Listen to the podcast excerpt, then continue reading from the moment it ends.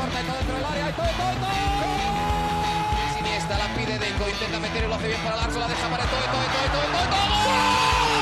No puede apoyarse Juli, que balón acaba de meter para allá. Valenti, Valenti. Corta de Neymar, la pone por dentro Andrés. Andrés la juega. ¡Qué golazo! ¡Qué gol!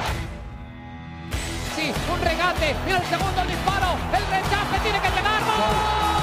Barcelona.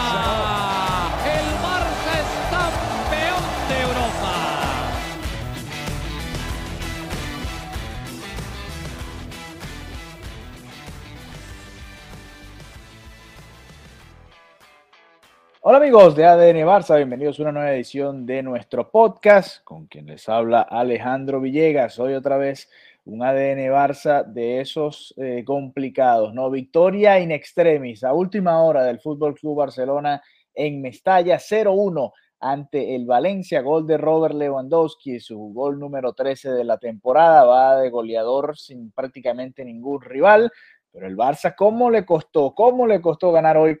En Valencia, un partido muy extraño, muy raro, con varias etapas, con varios momentos, un partido que parecía que el Barça iba a ganar en cualquier momento y después parecía que no iba a encontrar la manera de hacerlo hasta que llegó el centro de Rafinha y, el remate de Lewandowski in extremis para marcar el 0-1 que terminó siendo el marcador final. A ver, repasemos un poco la alineación del Fútbol Club Barcelona. Hoy les daremos un top 3 que va a ser complicado porque la verdad es que no me gustó mucho el juego del Barça. Pero bueno, a ver, eh, la alineación de Xavi para este partido. Marc-André Testeren en el arco, Jordi Alba en el lateral izquierdo, Eric García y Jules Koundé la pareja de centrales. Ambos salieron lesionados, por cierto.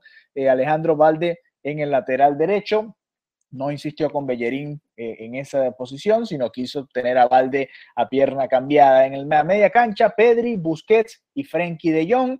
Eh, descansó Gaby, que luego fue de la partida como sustituto. Insiste Xavi con Sergio Busquets en la media cancha, ya lo estaremos comentando. Y adelante, Ansu Fati por izquierda, Lewandowski, el autor del gol como el 9 del Barça, titular indiscutible, y Usman Dembélé eh, por la banda derecha en el ataque, con otro partido que fue realmente eh, por debajo de las expectativas que se tienen con el extremo francés. A ver, ¿cómo escogemos hoy al top 3.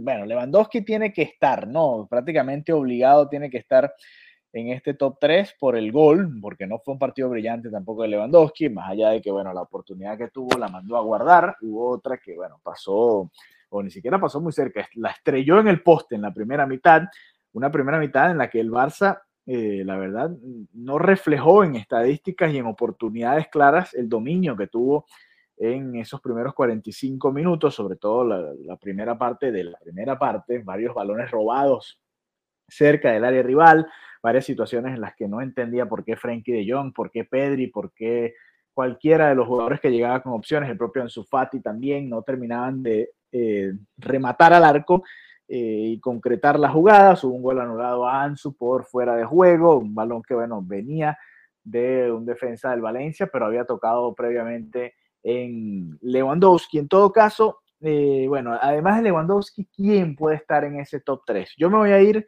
con, con estas opciones. Primero, eh, y quizás no le voy a dar el mejor del partido, porque el mejor del partido creo que se lo va a llevar Lewandowski, ¿no? Pero de los mejores para mí, Jules Koundé.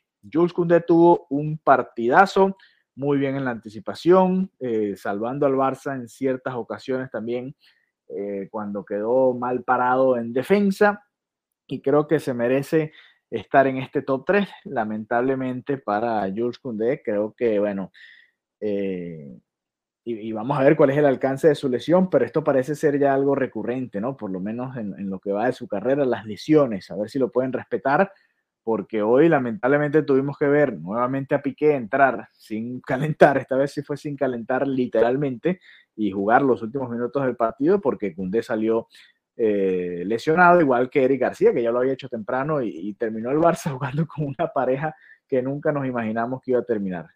Piqué y Marcos Alonso. Así que me quedo con Jules Koundé, partidazo del central francés, creo que fue de los mejores por encima de cualquiera en la defensa.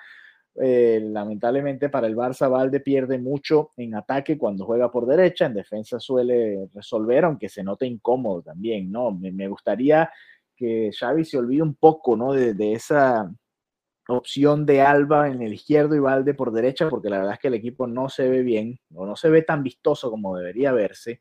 Eh, y creo que Valde debería volver a la izquierda y que se resuelva el, lateral derecho de otra manera, ¿no? Ya sea colocando a otro mediocampista por ahí, puede ser el propio Frenkie de Jong o otra opción, Bellerín, que es el que debería estar jugando esa posición, pero no colocar a Valde por izquierda porque siento que se pierde ahí un poco de la esencia de lo que puede ser este equipo al perder a Valde en esa posición, ¿no? Eh, ¿Quién más, además de Lewandowski y Koundé, podría estar en este top 3? Eh, Ter Stegen prácticamente ni participó.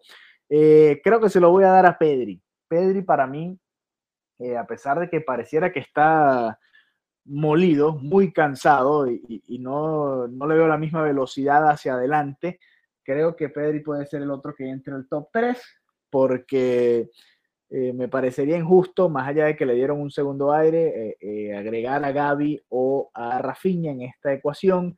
El partido de Frenkie de Jong tampoco me pareció tan bueno, así que no, lo, no me parece que es como para agregarlo al top 3. Me voy a quedar con Pedri porque fue un partido bueno y para un Barça que estuvo prácticamente todos por debajo del promedio, Pedri creo que estuvo a la altura de lo que nos suele entregar. Sí me gustaría verlo atreverse un poco más con el balón eh, y sobre todo patear al arco. Vimos un gran pase, por cierto, dejó mano a mano en su Fati temprano en el juego. Fue una de las oportunidades que desaprovechó el Barça comenzando el partido.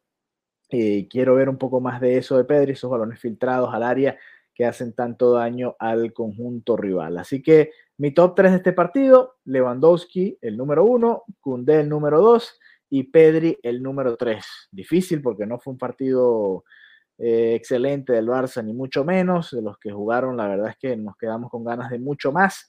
Eh, los sustitutos, Rafinha, Gaby, eh, bueno, al final Rafinha también haciendo la asistencia del gol. Ferran Torres tuvo una ocasión clarísima y la terminó errando. Tuvo otra en la que se lleva a dos jugadores y tenía a Lewandowski solo en la frontal del área y no la termina pasando. Gaby entró bien, se peleó. le dio un empujón a Paulista que se merecía la roja desde temprano por una patada que le dio creo que el propio Gaby en, un contraataque. Eh, pero bueno, pasó un poquito de todo que vamos a estar obviamente reviviendo junto a Mariana Guzmán el próximo lunes en nuestro episodio acostumbrado de comienzo de semana en ADN Barça Podcast, pero queríamos comentar esto, ¿no? Nuestro top 3 y, y bueno, por supuesto lo hablaremos en profundidad junto a Mariana, pero no puede ser que sigamos intentando con Busquets, con Alba, y que además el partido lo terminamos con Busquets, Alba y Piqué en el terreno de juego. Y bueno, por supuesto que no es lo ideal, teniendo a Bellerín, teniendo a Kessie, teniendo otros jugadores que, bueno, no sé si tendrían molestias o no, producto del partido de mitad de semana, pero en todo caso, y más allá de las dos lesiones que obligaron a cambios por eh, Eric García y Jules Koundé, que quizás cambió un poco los planes ahí, si hubiese podido ser otro tipo de variantes. Eh, más allá de eso, eh, no termino de entender, sobre todo en estos partidos, porque en estos partidos, en estos estadios es donde se ganan las ligas, ¿no? Mestalla, el Sánchez Pizjuán, el Wanda Metropolitano, que jueguen Busquets y Alba en el 11 titular, mm, bueno, eh, ya lo comentaremos junto a Mariana Guzmán, para mí no es lo ideal, pero bueno, ya estaremos contrastando nuestras opiniones en el próximo episodio de ADN Barça. ¿Cómo queda la situación? A espera de lo que suceda este domingo con el Real Madrid. El Barça por ahora retoma el liderato, aunque si el Madrid eh, suma, se empata o gana, pues estará retomando la punta este domingo. El Barça con 31 puntos en 12 partidos disputados, 10 victorias, un empate, una derrota, 29 goles a favor, 4 en contra en la Liga Española, cerrando ya casi por cerrar esta primera parte de la temporada. A ver, los siguientes juegos del Barça, antes de despedirnos de todos ustedes, ya mencionábamos que este mes de octubre iba a ser muy importante para el desarrollo de la temporada del Barça. Por supuesto, vimos lo que sucedió en la Champions, lo que nos pasó también en el clásico contra el Real Madrid y bueno, ahora preparándonos para lo que va a ser el resto de este primer eh, sprint de la temporada. Si se cerró el mes de octubre, con esta victoria ante el Valencia.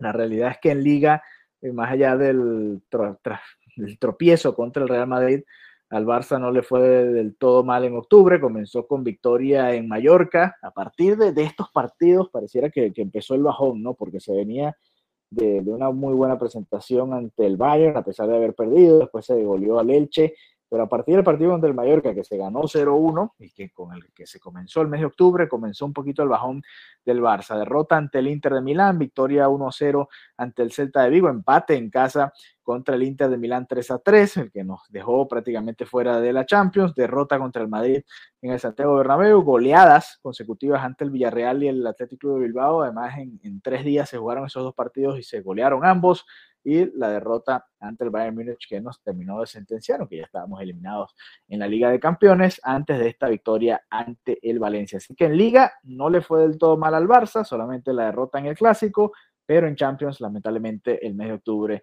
fue la lápida de este conjunto. Los siguientes partidos del Victoria Pilsen el martes, el Barça no se juega nada, ya está asegurado en la Europa League, no va a poder clasificar a la segunda ronda de la Champions. Luego el sábado se enfrentará al Almería en el Camp Nou, visita al Osasuna el 8 de noviembre y así cerrará esta primera fase de la temporada. Complicada ese último partido ya en el Sadar de visita el próximo, eh, bueno, no el próximo martes, el martes después de este, ¿no? Este martes se jugará contra Victoria Pilsen y después Almería y Osasuna para cerrar esta primera parte de la temporada. Así que bueno, nada, nos reencontramos pronto acá en ADN Barça Podcast. Eh, pasen un feliz día y será hasta la próxima.